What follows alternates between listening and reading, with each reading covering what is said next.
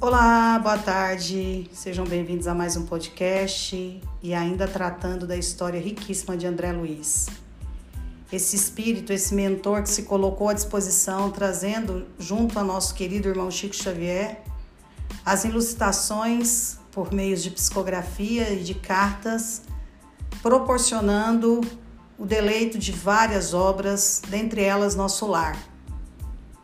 E eu trouxe muito e enfatizei a questão desse livro, que acabou virando um filme, porque foi um dos livros que consagraram esse estudo feito do mundo espiritual, do plano espiritual, em função da riqueza dos detalhes que André Luiz traz como um suicida, pontuando o período que esteve no Vale dos Suicidas.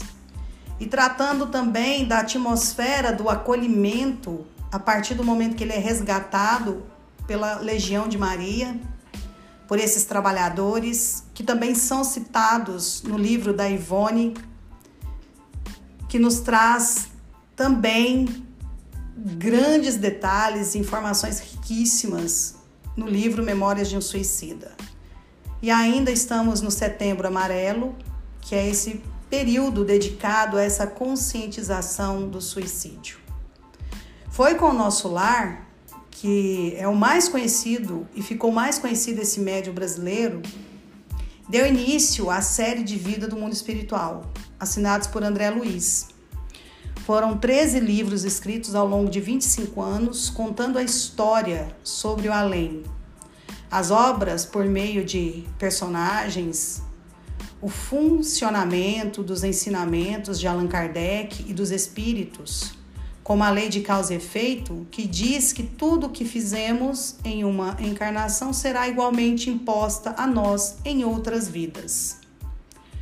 O espírito de André Luiz teria se apresentado para Chico Xavier diante e dizendo que eles escreveriam alguns livros. O médio aceitou o pedido e o nome que seria assinado nessas obras. Nos livros, Chico deixou algumas pistas, como eu já havia dito aqui, de quem teria sido André Luiz. E já trouxe também as especulações, os estudos que foram feitos dentro do cenário de três possíveis pessoas. E tudo isso norteado sobre um trabalho muito sério e coeso, não somente por parte de Chico, que foi um grande médium, que se colocou à disposição como medianeiro para tantas obras e que tinha como seu mentor, vamos dizer assim, particular, Emmanuel, que também deixou grandes obras, que também nos deixou grandes ensinamentos. E é tão interessante que, para alguns céticos, no entanto, o anonimato do espírito tinha motivação jurídica, porque se tratava de algo que poderia trazer problema que já havia consequentemente acontecido em outras situações, quando os médiums se colocam à disposição, sendo esses medianeiros e trazendo informações pós-túmulo de irmãos desencarnados, com muita seriedade, com muita veracidade e colocando em xeque essa dúvida de que será que se trata realmente dessa pessoa que desencarnou e infelizmente, em algumas situações, isso veio a trazer sérios problemas. A teoria é de que Chico queria se projetar em um processo, como aconteceu no caso de Humberto de Campos, quando a viúva do escritor requisitou os direitos autorais dos livros psicografados por Chico. Então, nesse movimento aonde existe a questão de dois mundos paralelos, essa história de Humberto de Campos foi uma história devastadora, sem caso, sem sombra de dúvidas e acaso para Chico Xavier.